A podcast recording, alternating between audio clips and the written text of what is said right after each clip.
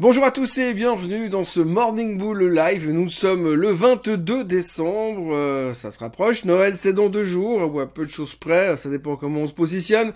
Euh, les marchés sont en pleine forme, euh, rebond assez spectaculaire sur l'ensemble des marchés dans le monde entier. c'est assez rigolo par rapport à la situation dans laquelle nous étions il y a à peine trois jours en arrière, dans cette espèce de dépression générale qui tout d'un coup se transforme en reversal avec une, une autosatisfaction assez spectaculaire. Euh, il y a un moment donné où quand moi je commence à rentrer complètement dans un mode en disant de toute façon cette fois on va rechercher les plus bas, et eh bien c'est à ce moment-là que le reversal se fait.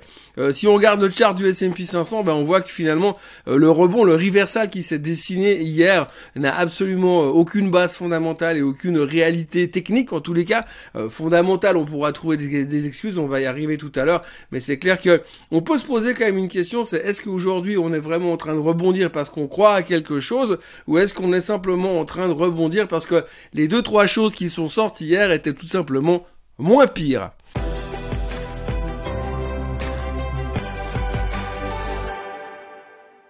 Oui, parce que lorsque l'on regarde le graphique de ces derniers jours, on pouvait effectivement envisager un retour sur les bas de ces derniers mois aux États-Unis sans aucun problème. Et puis tout d'un coup, là, au milieu de tout ça, on est reparti à la hausse. Alors, la question qu'effectivement on se pose aujourd'hui, est-ce que l'embellie est momentanée ou est-ce que l'embellie va durer quelques jours? Les experts nous disent déjà que si le S&P 500 parvenait à terminer la semaine au-dessus des 3850, voire des 3009 avant le vendredi soir, avant ce vendredi soir, eh bien, c'était de bon augure pour le reste de l'année, reste de l'année qui correspond à 4 jours, je tiens à le préciser.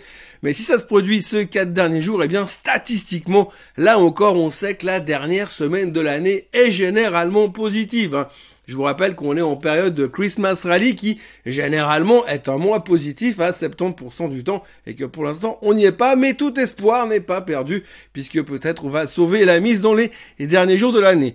Chose est-il que pour l'instant le S&P 500 devrait de toute façon finir l'année en baisse de 20% plus ou moins, à moins d'un miracle. Et donc on peut se poser pas mal de questions sur euh, la visibilité et euh, la, la, la la durabilité des trades qu'on est en train de mettre en place aujourd'hui. Alors on va faire un petit peu de macro aujourd'hui parce que la raison du rebond hier, une des raisons en tous les cas, c'est la confiance du consommateur. Alors l'excellente nouvelle de la journée d'hier, c'est que finalement euh, le consommateur allemand va moins mal euh, puisque ça remonte gentiment comme vous pouvez le voir sur le graphique à l'instant.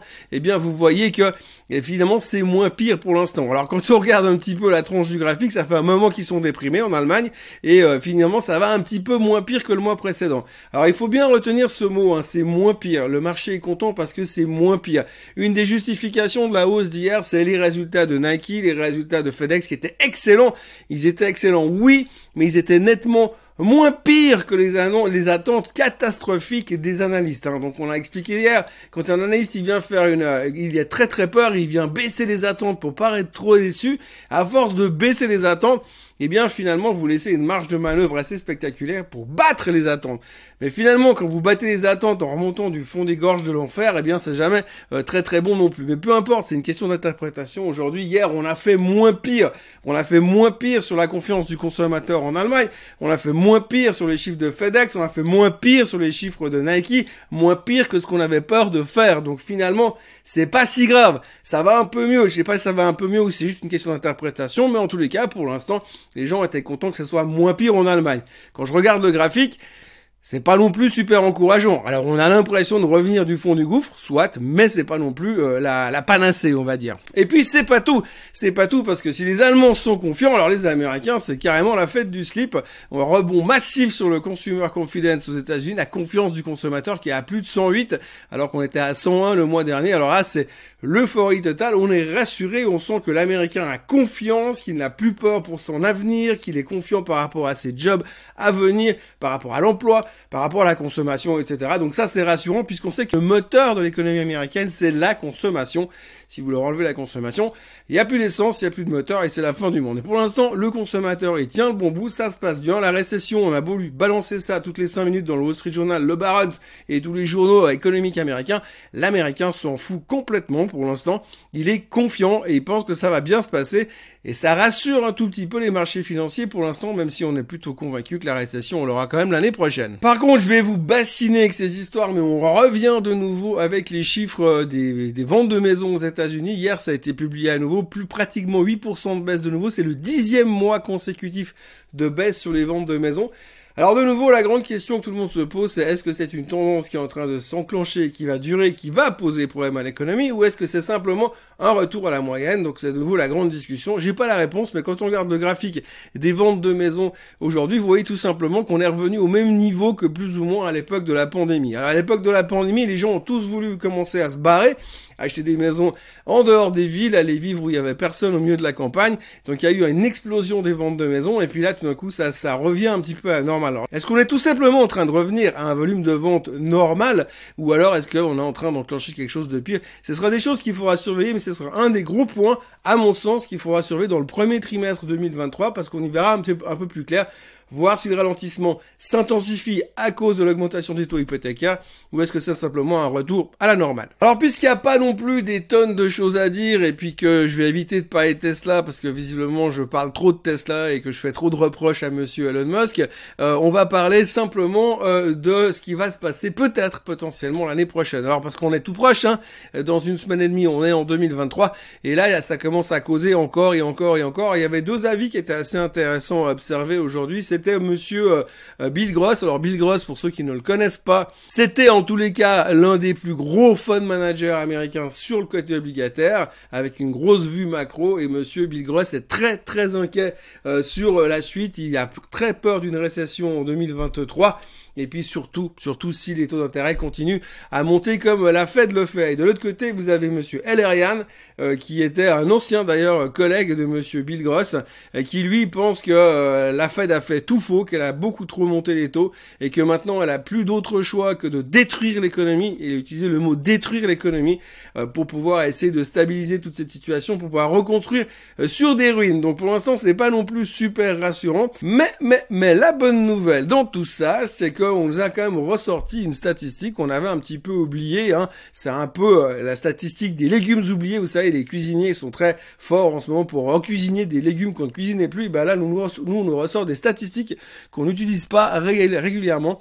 Eh bien, comme cette année, on se prend une claque sur les indices boursiers, eh bien, euh, on a découvert, redécouvert plutôt qu'en général, le S&P ne baisse que très rarement deux ans de suite. Donc ça, euh, c'est une bonne nouvelle quand même, hein, euh, puisque ça voudrait dire que normalement l'année prochaine on devrait monter. Alors euh, ça veut pas dire qu'on va faire 40% de hausse, mais on devrait monter statistiquement, puisque les quatre dernières fois où le S&P 500 a baissé deux ans de suite, eh bien c'était la Grande Dépression, la guerre, la deuxième guerre mondiale, la, la, la, crise pétrolière des années 70 et puis la bulle Internet de l'an 2000. Donc lors de ces quatre fois, on a eu deux années de baisse de suite mais ça n'est jamais arrivé autrement, donc c'est plutôt encourageant, à moins, à moins que les plus pessimistes d'entre nous estiment qu'on est dans la même situation que la crise pétrolière des années 70. Alors le seul problème dans tout ça, c'est qu'aujourd'hui, si vous voulez, il y a quand même une majorité de banques d'affaires qui pensent qu'on va baisser l'année prochaine. Alors heureusement, une majorité oui, mais euh, si on fait la moyenne totale, euh, le target moyen pour l'année prochaine est légèrement au-dessus euh, des 4050 points sur le S&P 500. Donc, donc une année de hausse qui corroborait la statistique dont je viens d'aborder la chose. L'autre problème, c'est que statistiquement, en 2022, ils ont jamais été aussi faux que depuis 2008, les stratégistes et les analystes et ceux qui font des prévisions boursières. Donc pour l'instant, on est un peu au milieu de nulle part et comme d'habitude, un peu dans la finance, eh bien c'est 50-50. Tout ça pour vous dire qu'on est un petit peu en fin d'année, que les volumes sont en train de baisser, que la volatilité est en train de baisser et que finalement on a une visibilité, euh, il y a un horizon temps d'investissement qui se raccourcit de plus en plus. Pas que les gens investissent tous pour euh, la fin de l'année, mais simplement dans ce genre d'environnement, tout peut arriver à tout instant. On l'a déjà vu moult et moult fois dans les marchés que les fins d'année soient extrêmement volatiles tout d'un coup parce que il y a un short covering massif ou une peur panique XY. Pour l'instant, c'est relativement calme globalement. On voit que les chiffres économiques sont toujours relativement bons. Quand on voit les chiffres d'aujourd'hui, les chiffres de la consommation, c'est rassurant. Le seul problème, c'est que si c'est rassurant et que les gens sont quand même super confiants, veut dire que la Fed, elle va continuer à monter les taux, et donc ça, ça va poser un autre problème. Il y avait aussi le numéro 2 de la BCE qui a parlé euh, hier, qui a dit que pour lui, à son sens, la BCE allait devoir continuer à monter les taux à ce rythme-là, c'est-à-dire à plus ou moins 0,50 tous les mois, pour freiner cette inflation parce qu'il pense que le marché sous-estime la pérennité de l'inflation actuelle et qu'elle ne va pas disparaître d'un claquement de doigts comme ça à l'instant. Donc on a encore l'occasion, je pense, sincèrement, de faire encore plein, plein, plein, plein de vidéos où on pourra parler beaucoup, beaucoup de fois de la hausse des taux, de la macro et des risques de récession avant qu'on soit un peu plus dans le concret. Aujourd'hui, on notera qu'il y aura le PPI aux États-Unis. Euh, ce sera important pour anticiper ce qui va se passer sur le CPI l'année prochaine, bien sûr. Et puis pour l'instant, eh bien, les futurs sont légèrement en hausse, 0,2%. On a l'air d'être plutôt rassuré et quand on regarde le graphique du S&P 500, bah, on a l'air d'avoir fait un joli reversal et puis on peut espérer peut-être, hein, si tout se passe bien puis qu'on n'a pas de grosses mauvaises nouvelles, allez rechercher euh, le haut du range, mais aller beaucoup plus haut, ça va être très très compliqué, même si on sait, comme on l'a déjà dit statistiquement, que la dernière semaine de l'année est généralement positive. Je vous encourage à vous abonner à la chaîne Suisse Côte en français, à liker cette vidéo, et puis bah à revenir demain pour l'avant-dernière, bah non, et puis à revenir demain pour la dernière vidéo avant euh, Noël et euh, le Swiss Bliss avant Noël. Bien sûr, il y en aura encore euh, quatre autres après jusqu'à la fin de l'année, comme d'habitude. Donc n'hésitez pas à revenir encore et encore. Sinon, j'aurai l'air un peu d'un gros idiot tout seul dans mon studio. Passez une excellente journée et puis à demain. Bye bye.